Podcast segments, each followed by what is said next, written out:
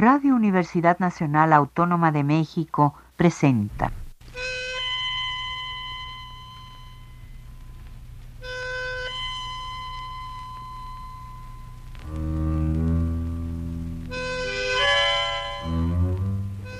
Cien años de tango.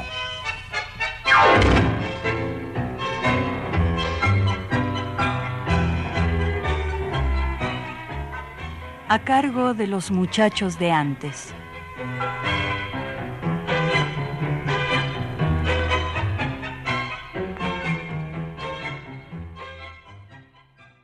Buenas tardes, amigos tangueros de todos lados.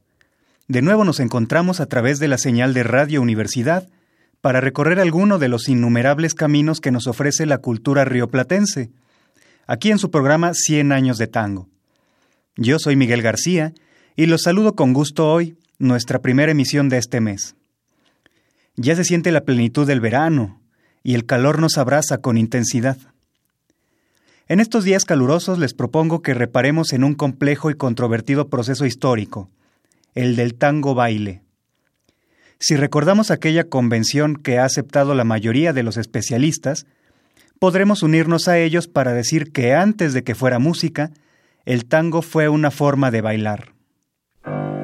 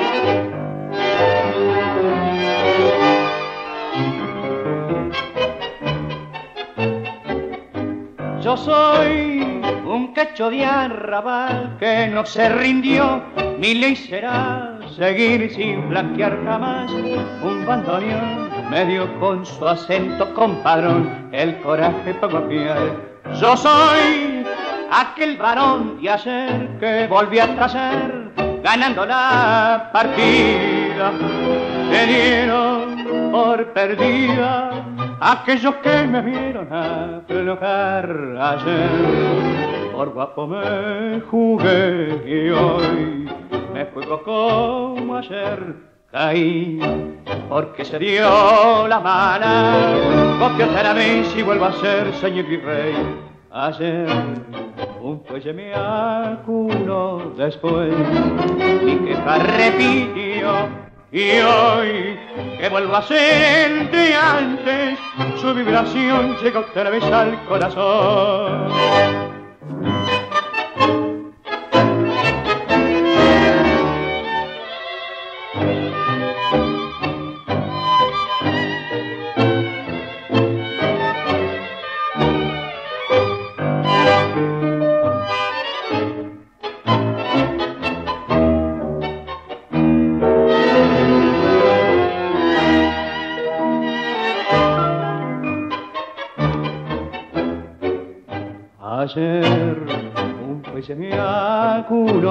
Después y que repitió y hoy que vuelvo a ser el de antes su vibración llegó otra al corazón Empezamos la sección musical de nuestro programa con un tango de Emilio De Caro y Mario Soto titulado Me llaman tango, con el sonido de la orquesta de Ángel D'Agostino y la voz de Ángel Vargas. Les comentaba, amigos, que este programa lo dedicaremos a revisar el proceso histórico del tango baile.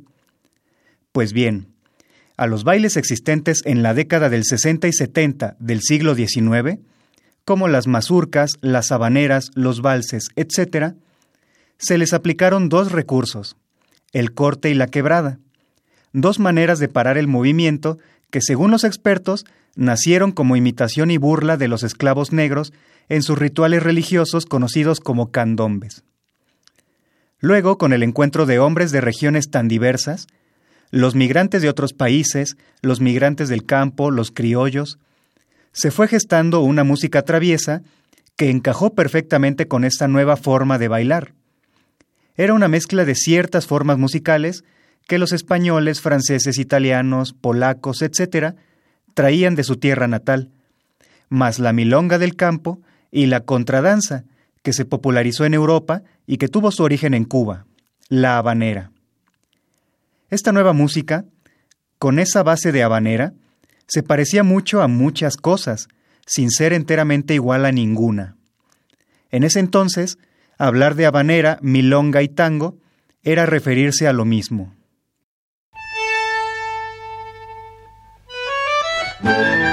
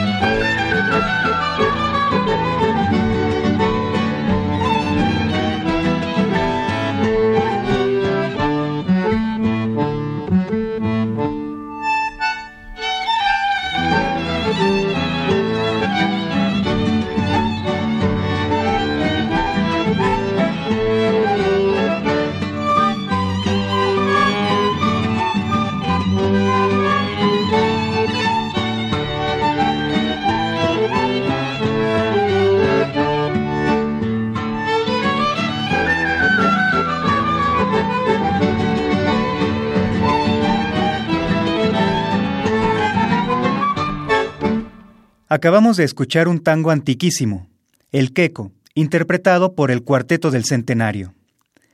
Este conjunto evocativo se esmeró en recrear el sonido de los conjuntos del 900, cuando aún no se integraba la orquesta típica como tal.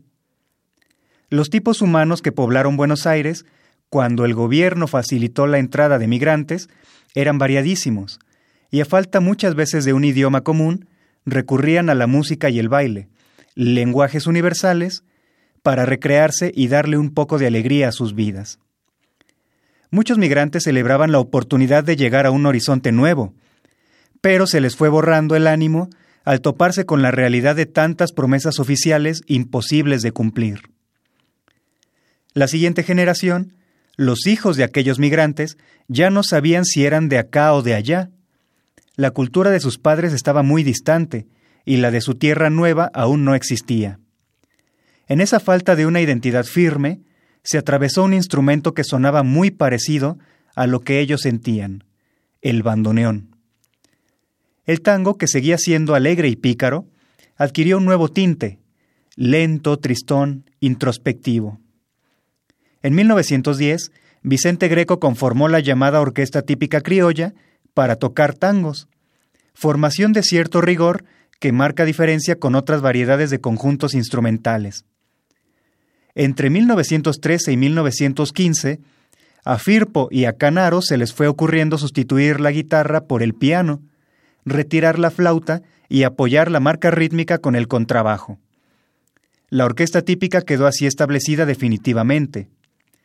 Los bailarines estaban encantados y bien identificados con este sonido tan distinto al del tango primitivo, y es que las orquestas típicas trataban de seguir dándole alegría a sus interpretaciones, pero los cuatro instrumentos, violín, piano, contrabajo y bandoneón, no podían evitar traer a la luz esos sentimientos oscuros de tristeza que la sociedad porteña traía a cuestas.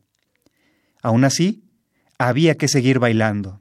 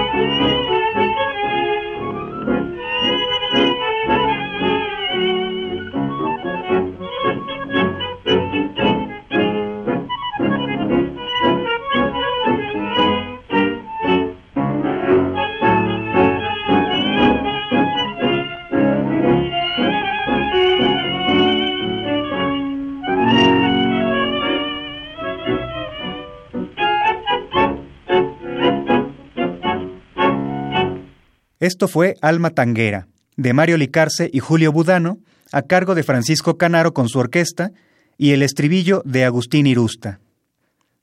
Después de 1910 sucedieron algunos acontecimientos con el baile.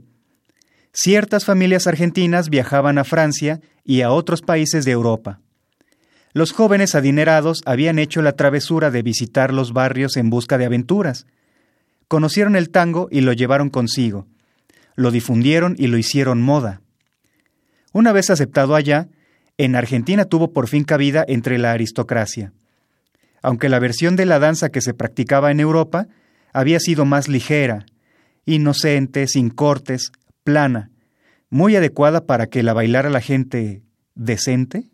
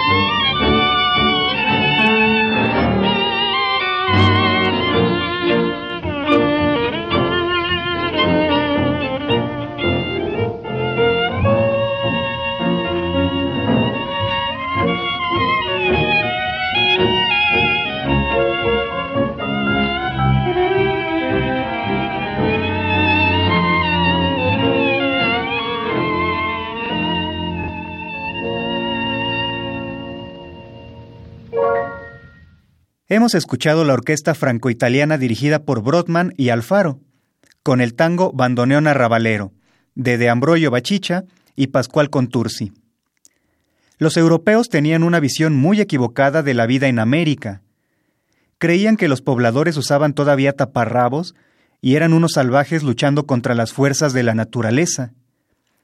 Cuando conocieron partituras de tango, no podían creer que al otro lado del mar se escribiera una música tan interesante.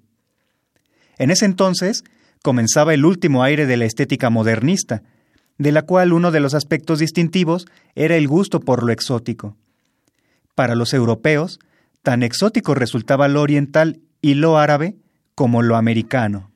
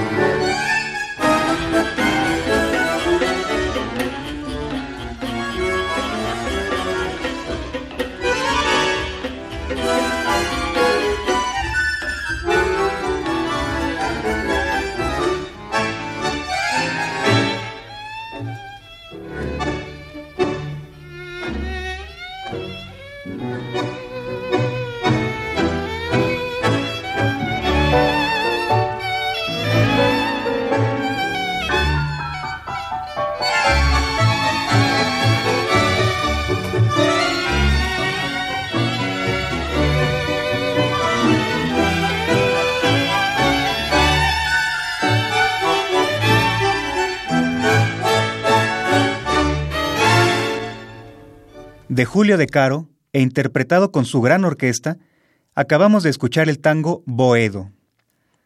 De este lado del Atlántico, con el surgimiento del tango romanza y del tango canción, el público tuvo un cambio considerable en su manera de acercarse a las manifestaciones tanguísticas. El tango romanza aumentó la calidad interpretativa y demandó músicos mejor preparados para ejecutarlo, lo cual convocó a un público menos bailador y de oído más exigente. A su vez, el tango canción, que le dio cabida a la voz humana, le llevó un mensaje profundo al público, que se identificó y quiso escuchar más. La gente dejó de bailar por un momento y ocupó un asiento para escuchar con atención lo nuevo que el tango tenía que decirle.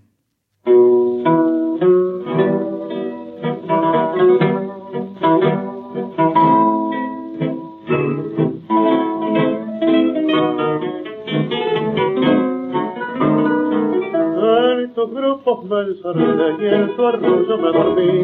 Y dormido me quedé solo paso y hecho esta noche me encontré la cartita del adiós en la almohada donde ayer me juraste eterno amor farolito de papel que alumbraste unir con la luz a mi de amoroso para ti a otro lado alumbras hoy te apagaste para mí. Y yo a aquí estoy solo paso y hecho un solo quedé solo tenía paz y amor. Pato porque era un mundo de ilusión. Vuelvo a perder el triste pucho del ayer para aliviar esta amargura brava que hoy me da Vos sos linda, vos tenés pinta fina y engrupís. Vos un mundo prometés y sin darte despedís. Vos el traje te adornás con mi ocayo corazón. Y los de otros que al pasar tu reflejo encandiló. Pero al fin apenas son farolitos de papel. Y una noche en lo mejor chamuscadas de caer. Cargarás también tu cruz cuando sepas que tenés mucho humo y poca luz, farolito de papel. Solo quedé, yo no tenía más que amor, pato porque eras un mundo de ilusión. Vuelvo a perder el triste pucho del ayer para aliviar esta amargura brava que hoy me da. Carlos Gardel nos dejó este registro del tango Farolito de papel de los hermanos Lespés y Francisco García Jiménez. La década de los años 30 fue un torbellino de cambios, de apertura, de desarrollo como nunca antes había experimentado el tango música tan desarrollada y canto tan desarrollado iban dejando el baile en un lugar secundario. Pero esto no duró mucho. Cuando Piana y Mansi insertaron su nueva milonga en el ámbito de los artistas tangueros, adquirió color el recuerdo de pasos y movimientos del tango de antes, pero aún así el público seguía prefiriendo escucharlo, ya sea con una orquesta de las muchas que surgieron, o en la voz de los también numerosos cantores y cancionistas que hicieron época. Luego, una de las vertientes sufrió su pérdida más dolorosa. Gardel murió. Pero como en la vida misma, siempre que algo muere, nace algo, al apagarse la voz de Carlitos surgió una nueva, no una voz humana, sino la voz de una orquesta que llegó a ocupar un lugar prioritario por dos motivos. El primero, porque vino a decirle al público que el tango no había muerto. El segundo, porque vino a decirle a ese mismo público que el tango era actual, dinámico, y que a pesar de tantos años de letargo, aún se podía bailar. Así como Piana y Mansi hicieron con la milonga, Juan D'Arienzo tomó Cosa Vieja para renovarla y refrescarla. Tangos viejos casi olvidados, el compás de dos cuartos, pero con una garra y una velocidad desbordante que así hicieron que las pistas se colmaran de bailadores.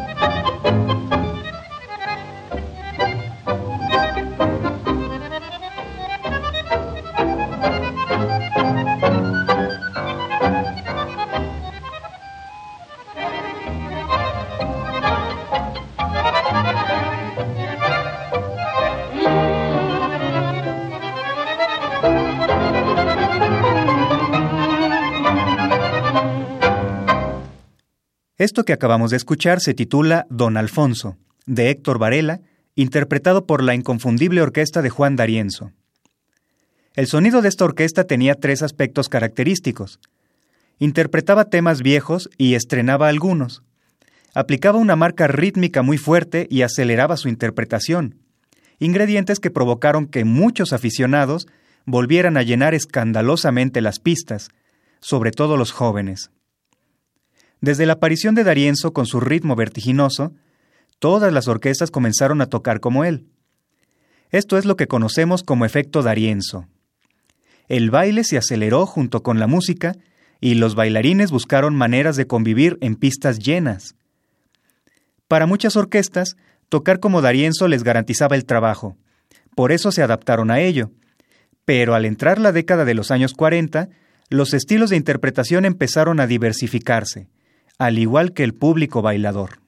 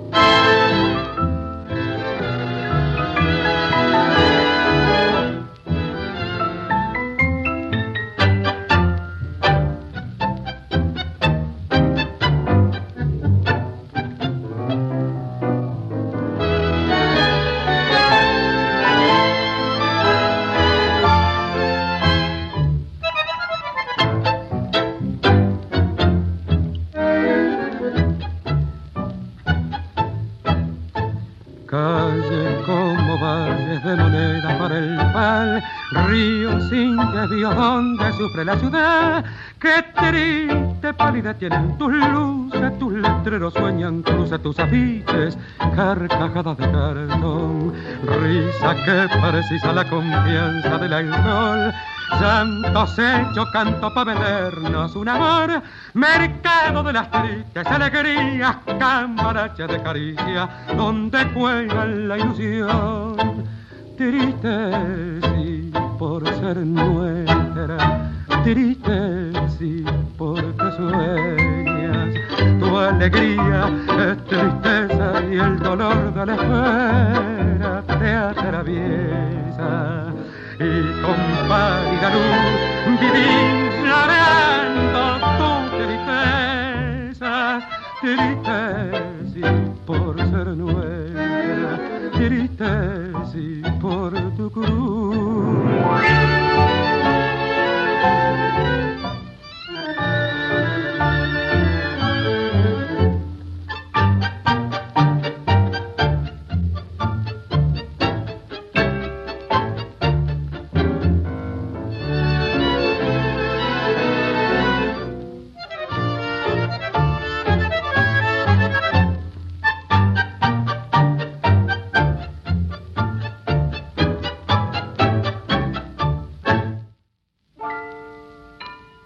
Este tango que escuchamos se titula Tristezas de la calle Corrientes, con música de Domingo Federico y letra de Homero Expósito, interpretado por la orquesta de Miguel Caló y su cantor de ese entonces, Raúl Verón.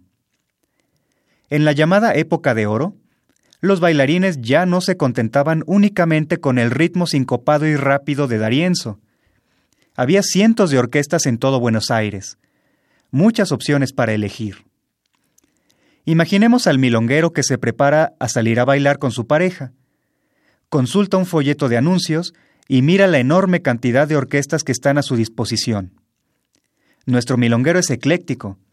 Disfruta tanto los detalles del piano de Lucio de Mare como el violín de Franchini en la orquesta de Caló. La voz de Alberto Castillo lo divierte.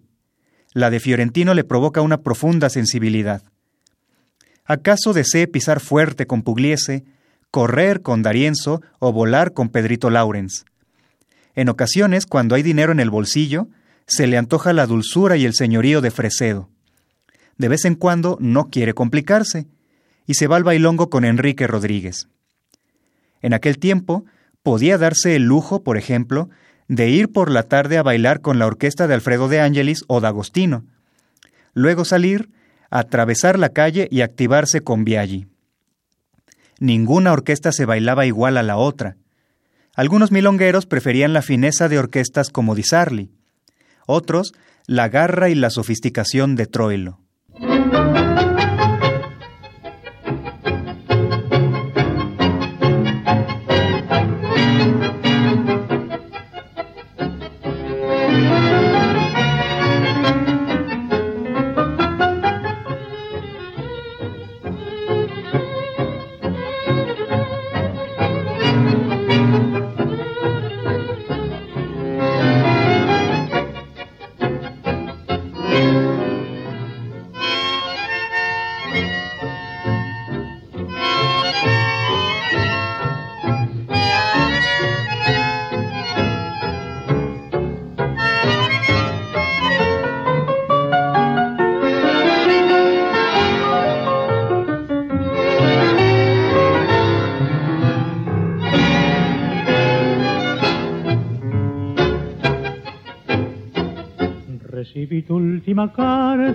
Cual tú me decías, te aconsejo que me olvides todo muerto entre los dos.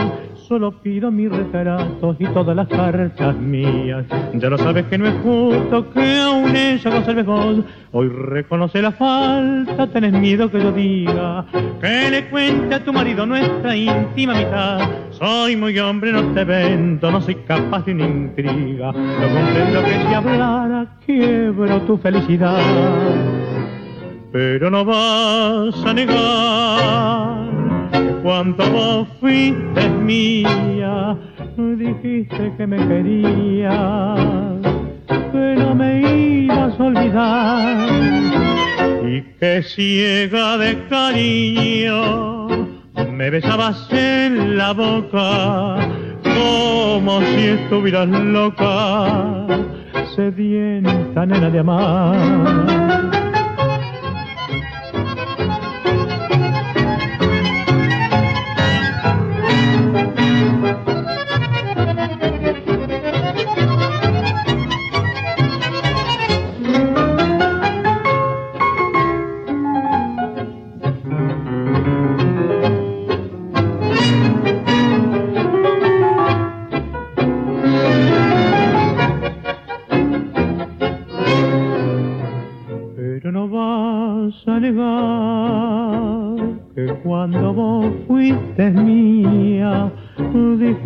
Que me quería, que no me ibas a olvidar y que ciega de cariño me besabas en la boca como si estuvieras loca, sedienta nena de amar.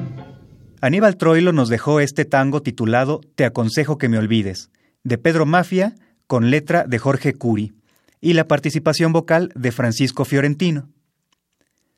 La década del 40 estableció una evolución sin vuelta de hoja. Los músicos, letristas, cantores y bailarines no dejaron posibilidad de volver al pasado, salvo algunos nostálgicos como Canaro, Firpo, Pocholo y otros que recrearon el estilo de principio de siglo. Y el baile social predominaba. Después, la primera mitad de los años 50 es la que registra el mayor número de milongueros en las pistas de todo Buenos Aires. Era tanta la gente bailando que la manera de enlazarse tuvo que cambiar para que fuera más cómoda. Puesto que había menos espacio y muchas parejas en la pista, en esta época surgió el enlace frontal, hombre y mujer confrontados, en el que ella se desplazaba sobre todo hacia atrás y él hacia el frente. Además nacieron dos recursos fundamentales para la estética del tango que sigue vigente, el giro y el cruce de la mujer.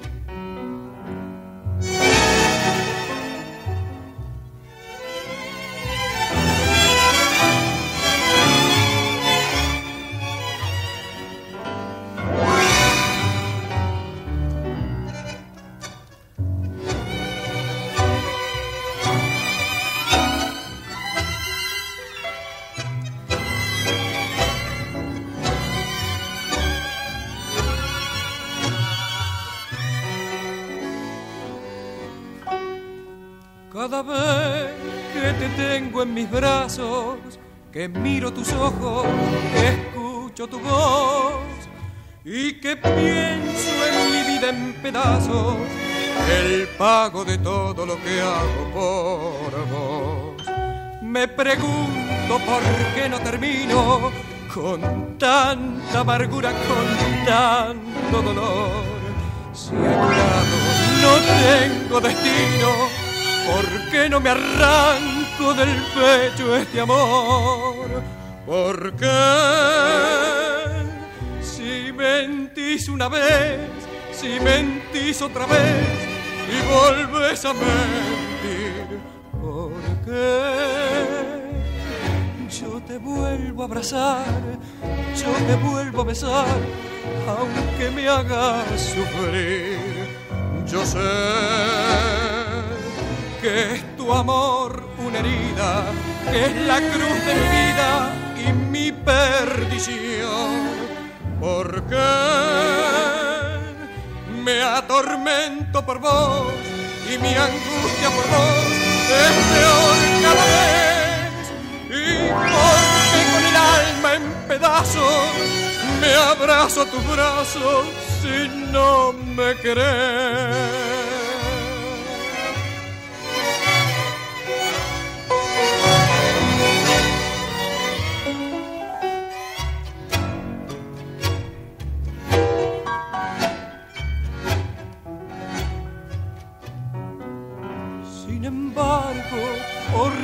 No grito que es toda mentira, mentira tu amor.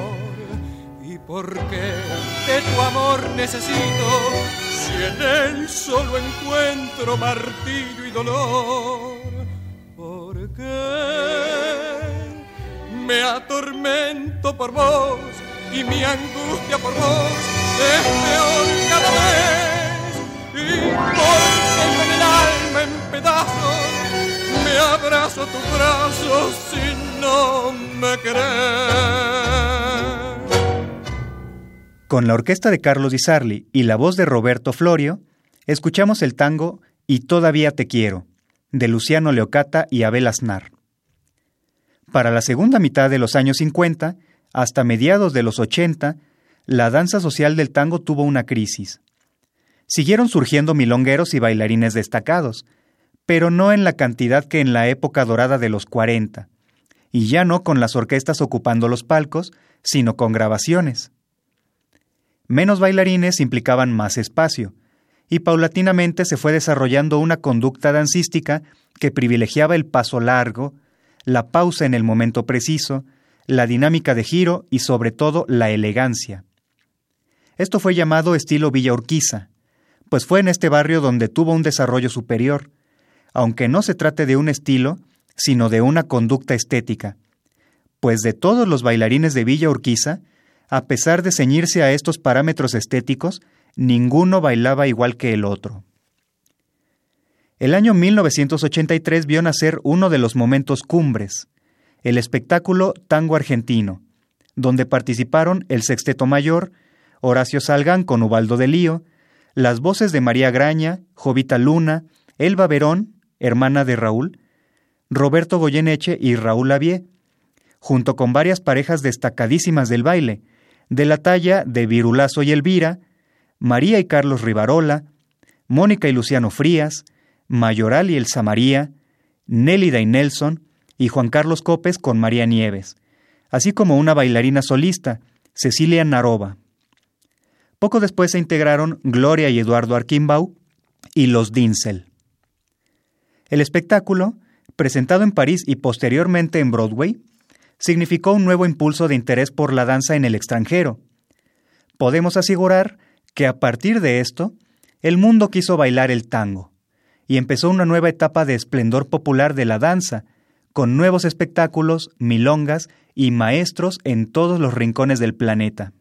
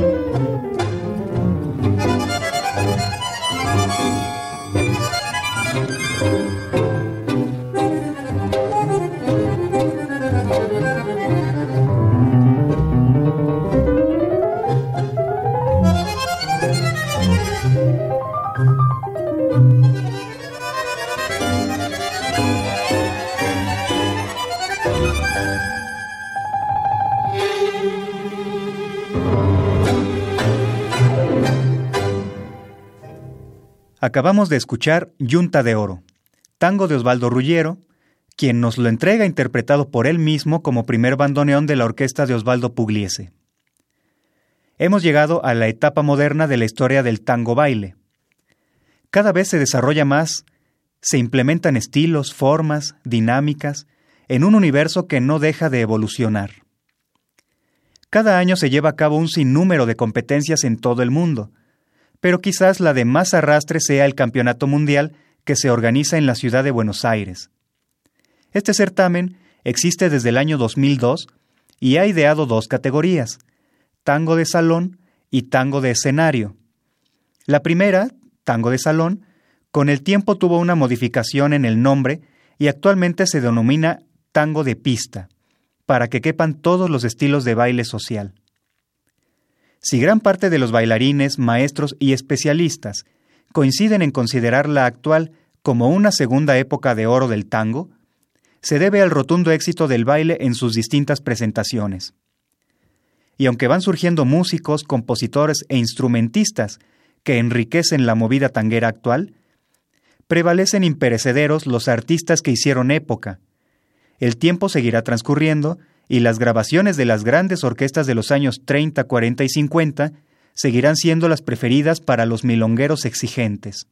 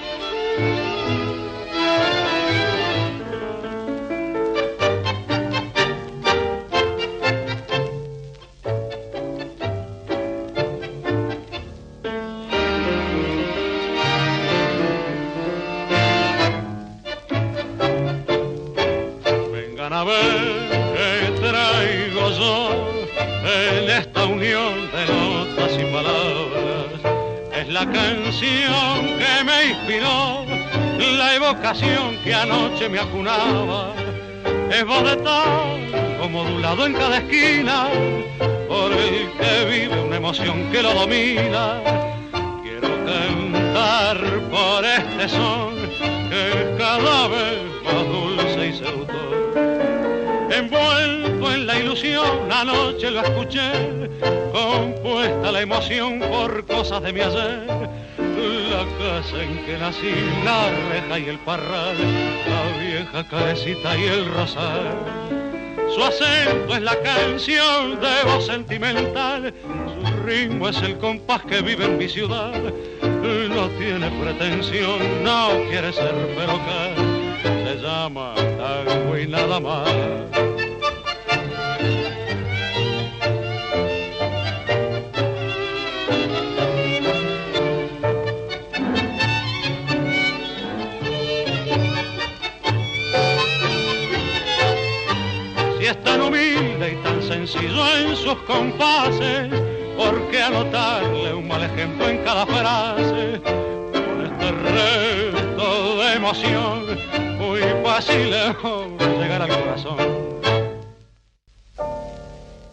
La orquesta de Ricardo Tanturi, con la voz del uruguayo Enrique Campos, nos dejó esta versión para el tango Una emoción, de Raúl Caplún y José María Suñé. Queridos amigos radioescuchas, la pasión por el tango nos llega de muchas maneras y se va modificando mientras más vamos conociéndolo. A mí me llegó a través de la danza, por eso quise compartir con ustedes estas pequeñas consideraciones acerca del baile y su historia. Espero que lo hayan disfrutado. Por hoy me despido con el deseo de que la vida los colme de alegría y emociones dignas de recordar, y que sigan acudiendo cada domingo a la cita con esta música rioplatense que nos apasiona. En los controles técnicos tuvimos la presencia del señor Miguel Ángel Ferrini. Yo soy Miguel García y les deseo un excelente domingo. Buenas tardes. Radio Universidad Nacional Autónoma de México presentó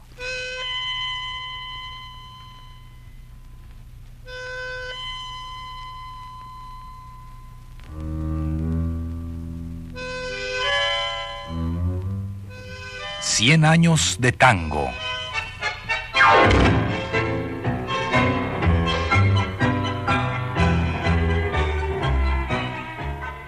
A cargo de los muchachos de antes.